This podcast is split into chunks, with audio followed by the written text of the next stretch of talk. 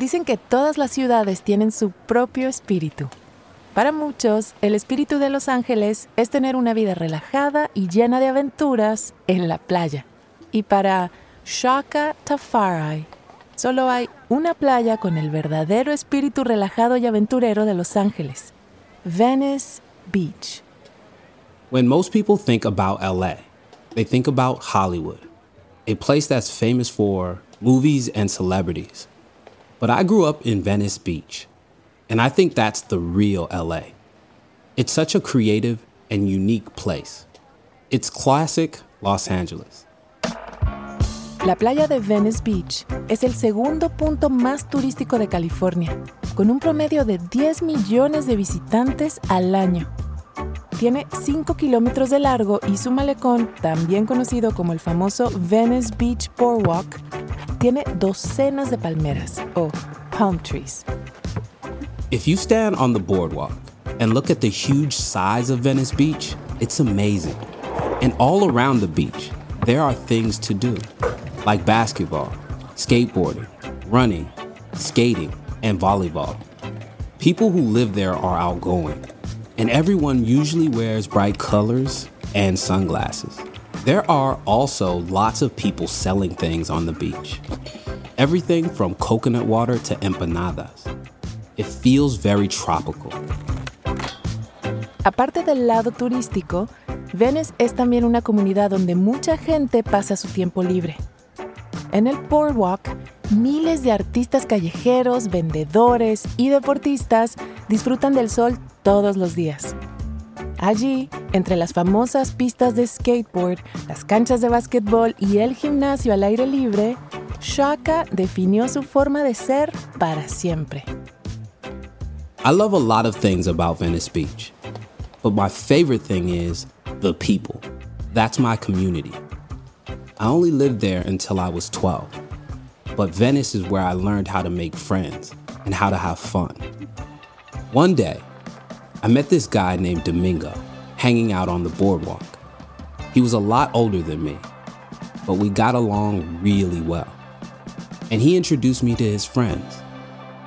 As a kid, I didn't realize that these people and the Venice Beach community were going to change my life.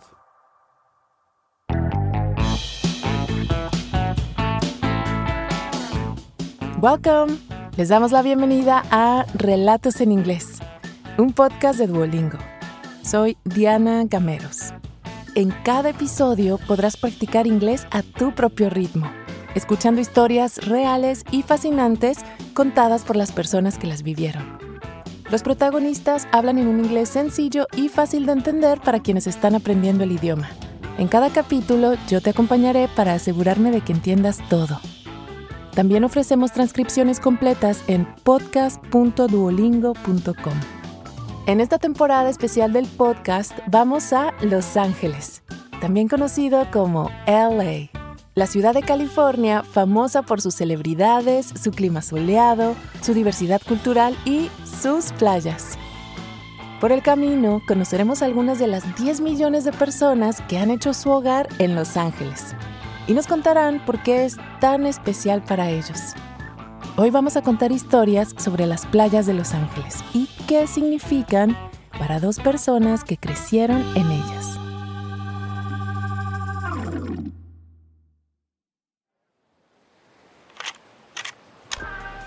En los años 90, con solo un año de edad, Shaka llegó a vivir a Venice Beach con su mamá y sus hermanos.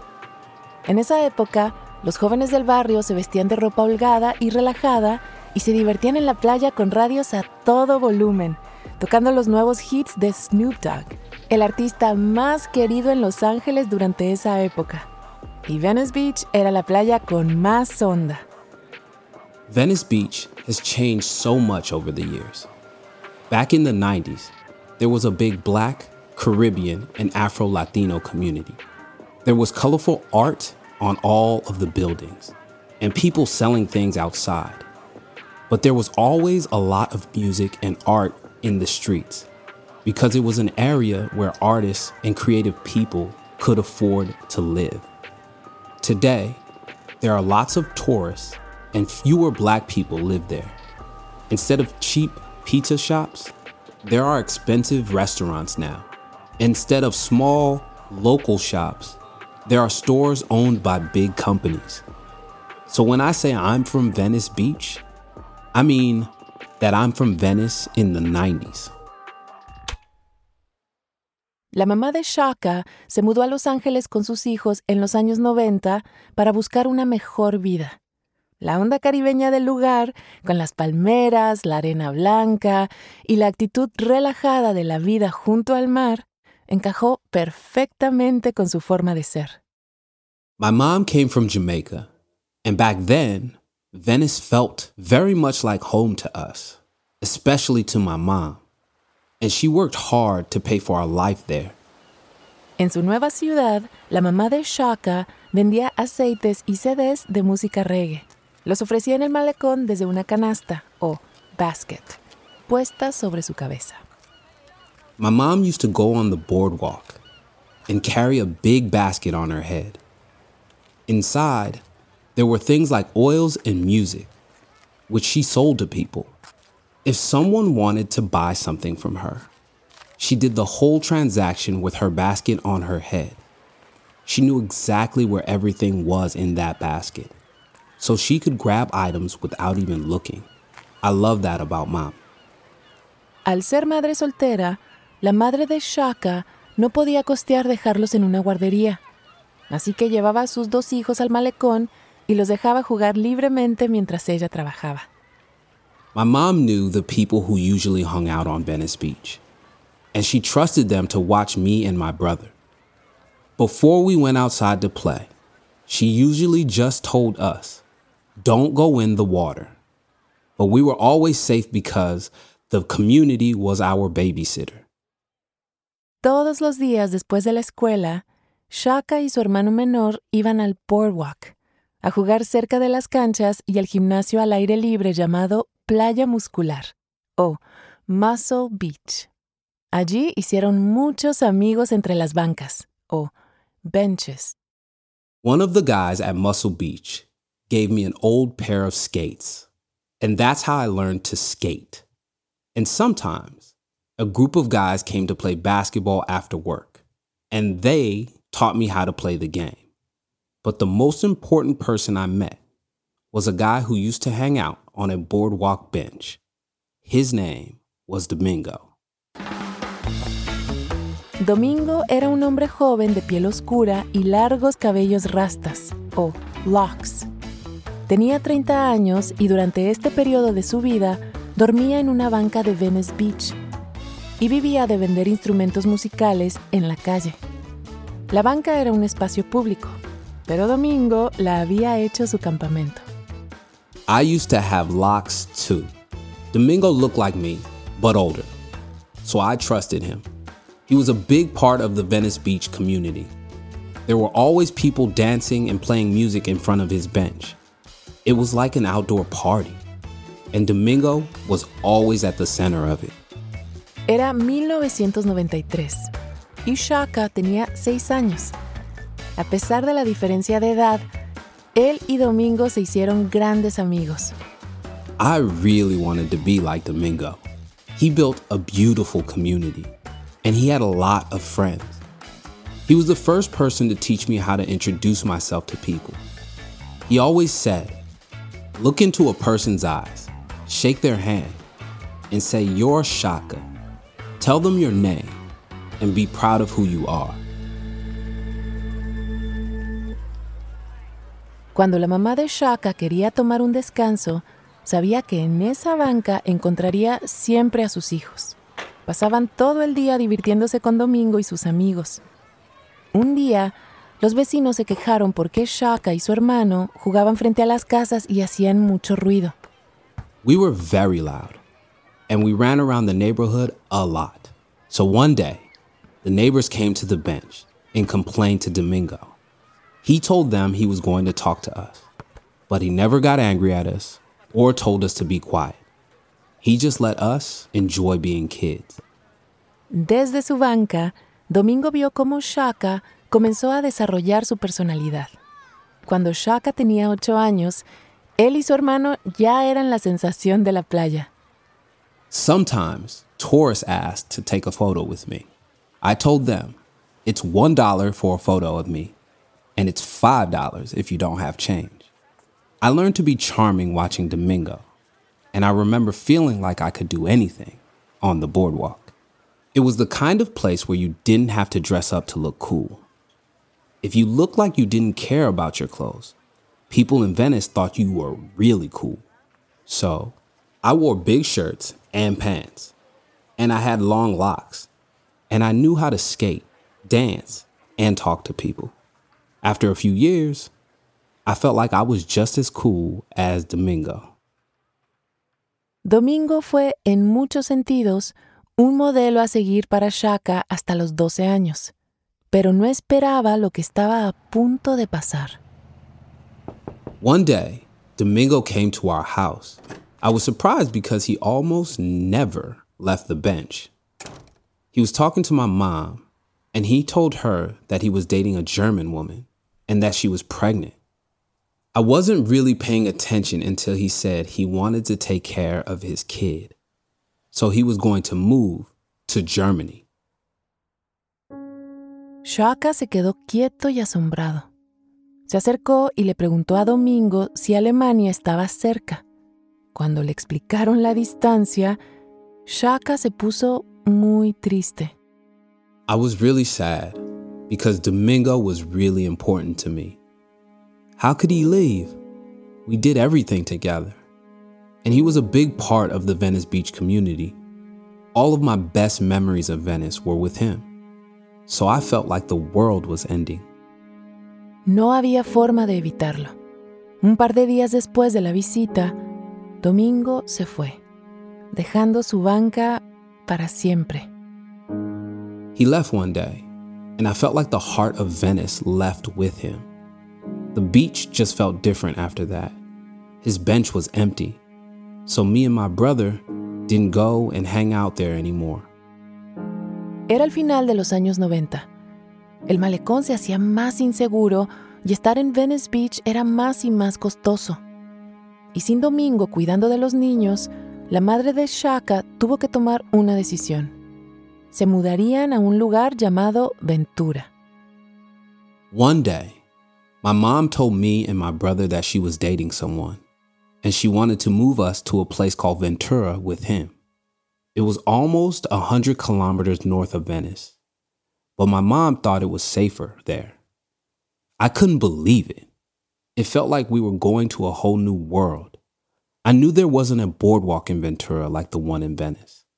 And I was sure that I wasn't going to meet anyone like Domingo or my other friends. Pero la decisión era definitiva. A los 12 años, comenzando a ser un adolescente, Shaka tuvo que decir adiós a sus amigos en la playa y en el colegio. Claro que podía volver a visitar, pero Shaka sentía que era el fin del mundo. I remember the day we left. We drove up the Pacific Coast Highway, and I was crying the whole time. I didn't want to go somewhere else. I didn't want to introduce myself again or find another community. Shaka y su familia dejaron atrás las calles llenas de gente, los partidos de básquetbol, el patinaje y las paredes adornadas en graffiti. Ventura era un barrio solitario y no habían muchas personas de color. La nueva casa donde vivían quedaba cerca de la playa de Ventura. Curioso, Shaka fue a visitarla, pero tuvo una gran decepción.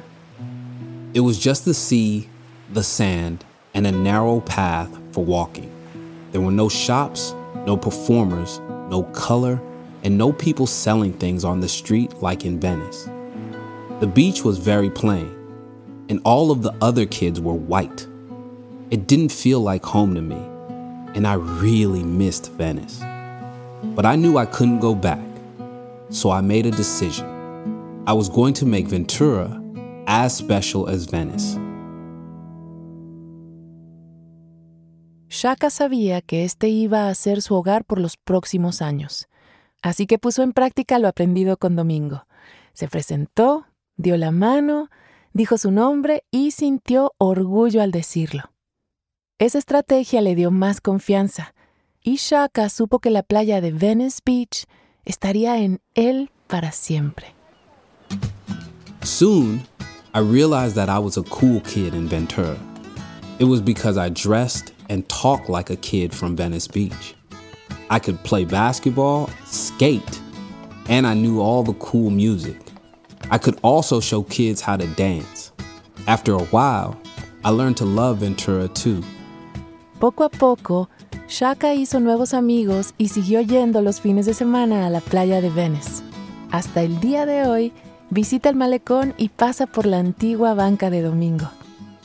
When I go to Venice and I go to the boardwalk and Muscle Beach, I still see people that I knew when I was a kid. Like they say, you can take the boy out of Venice Beach, but you can never take Venice Beach out of the boy. It will always be my home.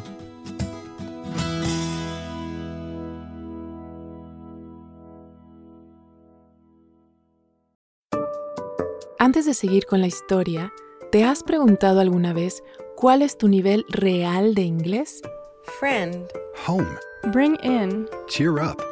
El Duolingo English Test es una forma cómoda, rápida y barata de saberlo. El examen lo puedes hacer online cuando te venga mejor desde tu casa, sin tener que desplazarte a ningún sitio.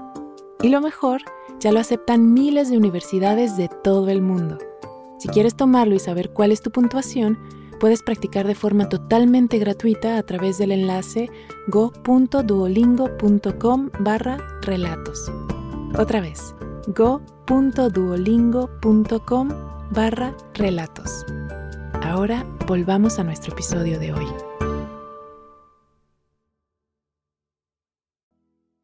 Como Shaka, nuestra próxima protagonista, April Boyle, también creció disfrutando las playas de Los Ángeles donde nació. Cuando era una niña de 10 años, ella vivía muy cerca de la playa. En su escuela se sentía un poco fuera de lugar. My mother was born in the US to immigrants from Hungary. And my father was born in Brazil to an African, indigenous, and Portuguese family. I'm really tall and I have brown skin. And when I was a kid, I felt very different from all the other kids at school. I didn't really enjoy being there. The ocean was the only place that felt like home. Estar bajo el agua era la mejor sensación para April. En ella se sentía en calma. El agua del Pacífico es helada. Para entrar en ella por más de un momento, cualquier persona necesita un traje térmico o wetsuit. April no tenía uno, pero igual nadaba. The water at Los Angeles beaches is so cold. I didn't have enough money to buy a wetsuit, so I just swam in that water with a normal swimsuit. I taught myself how to swim. I just jumped in and started practicing. April solía ver a otros niños en la playa que surfeaban. Intentaba imitarlos hasta que un día le mostraron cómo agarrar su primera ola en una tabla. The other kids on the beach taught me the basic things I needed to do to surf, and I just did it. It was so fun to ride on the waves like that. And that's when I fell in love with the ocean. El surf es un deporte que llegó a California desde Hawái a principios del siglo XX. La playa de Malibú, también en el condado de Los Ángeles, fue el primer epicentro surfista de Estados Unidos, pero es un deporte universal. I learned that people have been surfing for a long time in places like Ghana, Senegal, and Tahiti. I've always felt like a citizen of the planet, and the ocean is the thing that connects the entire world.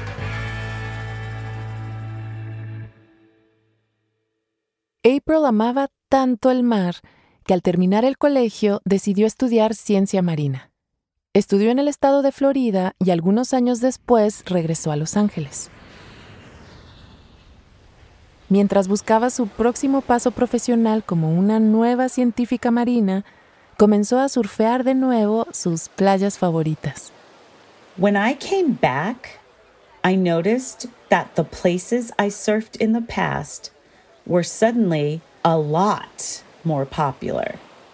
The beaches were really crowded and there were so many people in the water. That's okay for people who are learning to surf, but not for surfers with experience. There was no space. So I decided to start surfing El Porto instead. It was less crowded and the waves were almost always great. It was the perfect beach for me. A diferencia de otras playas en California, la playa de El Porto es pequeña. Se extiende por siete cuadras frente a un estacionamiento y una zona residencial. Es un lugar tranquilo para estar a solas y el mar ofrece distintas olas dependiendo la época del año. When I visited El Porto one time in November, I noticed that the water was so clear. I could even see fish while I was swimming. And there were waves of all different sizes, so it was the perfect place to surf. April comenzó a visitar el Porto todas las mañanas. Incluso el nombre de la playa encajaba con ella. Es la mezcla de O Porto en portugués y El Puerto en español, multicultural como ella. Con el tiempo, April se volvió una de las visitantes regulares de la playa El Porto. I usually surf early in the morning. I like to arrive at the beach before sunrise, when it's still dark. The water is so calm and the beach is silent. I love watching the sunrise while I'm in the ocean. I also love looking at all of the sea life, like dolphins, sharks, and all kinds of fish. Para April, la playa de El Porto se volvió más que un lugar donde montar una buena ola. encontró de nuevo esa gran diversidad que el mar tenía por ofrecerle. Y también se volvió parte de la comunidad de surfistas que, al igual que ella, venían de todas partes del mundo. Era una verdadera mezcla de culturas, o melting pot. If you go to this beach, you'll see people from all over the world. My surfer friends at El Porto are Filipino, Costa Rican, African, Japanese, Mexican, and from many other places. I've surfed there for close to 20 years, and it's always been like that. It's a melting pot like the rest of Los Angeles. El Porto really feels like home to me. April comenzó a estar cada vez más involucrada con el ecosistema de la playa de El Porto. En 2013 comenzó a ver artículos de prensa local donde algunos vecinos se quejaban de ver tiburones en la playa. Television news reporters were saying that El Porto was a dangerous beach because of sharks and that we shouldn't go swimming or surfing there. But that information was incorrect. I've surfed next to sharks, dolphins, and other sea life, and it's not usually dangerous. So, I knew I had to say something. Un par de youtubers comenzaron a subir videos con los títulos como La playa de El Porto está infestada de tiburones. April decidió reaccionar a esto. I felt connected to the sharks and I thought someone needed to support them. People just didn't understand them, like the way I felt people didn't understand me when I was younger. I believed that the beach was a place for everyone, including sharks. So I started to speak about it at local events. After a while, some friends helped me make a website, and eventually we created an organization. I was very excited to see what we could do. April llamó a su nuevo proyecto el Porto Shark, una organización dedicada a la conservación del océano y los tiburones. The ocean is incredible and diverse, and it's an honor to show it to kids who are just like me. It took me a while to get here, but now I know El Porto is my home. These are my people, and this is my community. So, first, I want to show these kids what an Afro Latina marine scientist and surfer looks like. And then hopefully, they will be inspired to find their places in the world too.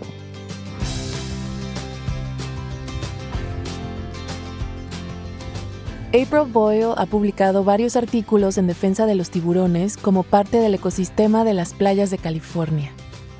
Todos los días va a surfear muy temprano en la mañana a la playa de El Porto. Nuestro primer protagonista, Shaka Tafari, es un narrador de historias radicado en Los Ángeles. Todavía frecuenta Venice Beach seguido, en especial para visitar a sus amigos, con los que mantiene una fuerte relación aún tiene contacto con Domingo por videollamadas. Este episodio fue producido por Laura Ubaté, de Adonde Miria. Gracias por haber escuchado Relatos en Inglés. Nos encantaría saber qué te pareció este episodio. Puedes enviarnos un correo electrónico a podcast.duolingo.com o también puedes enviarnos un mensaje de audio por WhatsApp al más 1-703-953-9369. Relatos en Inglés es una producción de Duolingo y Adonde Miria.